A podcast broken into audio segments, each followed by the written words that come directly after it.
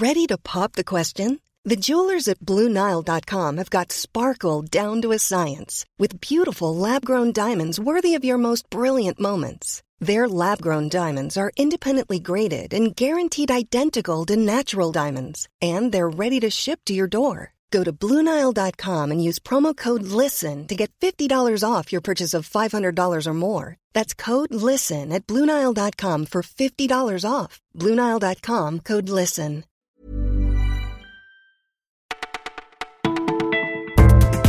Bonjour à tous, nous sommes le 2 octobre et c'est Margot qui vous retrouve. Hier, la France a perdu une grande icône de la musique et ce sera justement l'ouverture de ce flash. Voici ce qu'on a retenu pour vous.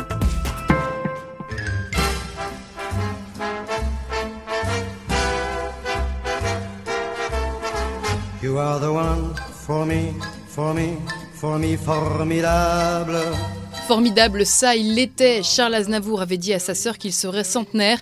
Il s'est finalement éteint dans son sommeil à 94 ans dans sa maison des Alpilles. Mercredi, l'interprète de la Bohème déjeunait pour la dernière fois avec son éditeur et Jean-Paul Belmondo.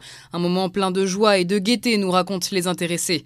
Ces derniers jours ont été à son image, dynamiques et musicaux. Il revenait tout juste du Japon et préparait une nouvelle tournée censée débuter le 8 novembre. Il travaillait d'ailleurs sur un nouvel album pour lequel il avait composé pas moins d'une vingtaine de chansons.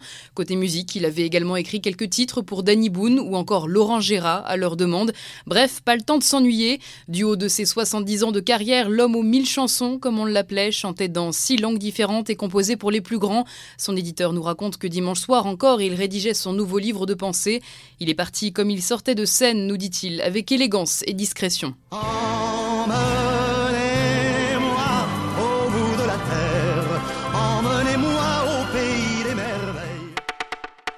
On s'en doutait, les enfants sont plus touchés que les adultes face à la pollution, mais une nouvelle étude allemande tire la sonnette d'alarme. À hauteur d'enfants, l'exposition au dioxyde d'azote est jusqu'à 37% plus nocive.